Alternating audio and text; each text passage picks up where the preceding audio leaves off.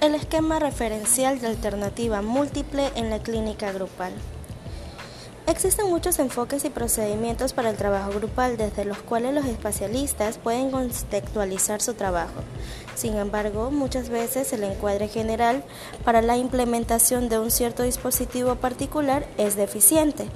En este trabajo, el autor presenta su esquema referencial aplicado al trabajo grupal, un esquema de alternativa múltiple que pone énfasis en elementos esenciales, la situación, el problema, el coordinador y la relación. Para el trabajo en grupo quedaría representado del siguiente modo. Situación, relación miembro, coordinador, relación miembro.